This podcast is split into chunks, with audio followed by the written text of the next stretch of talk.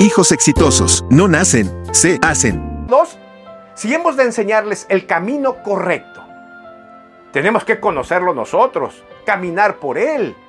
Después de todo, nuestro ejemplo será lo que los marque a ellos. Conoces el camino correcto. Tienes principios, tienes valores morales, espirituales.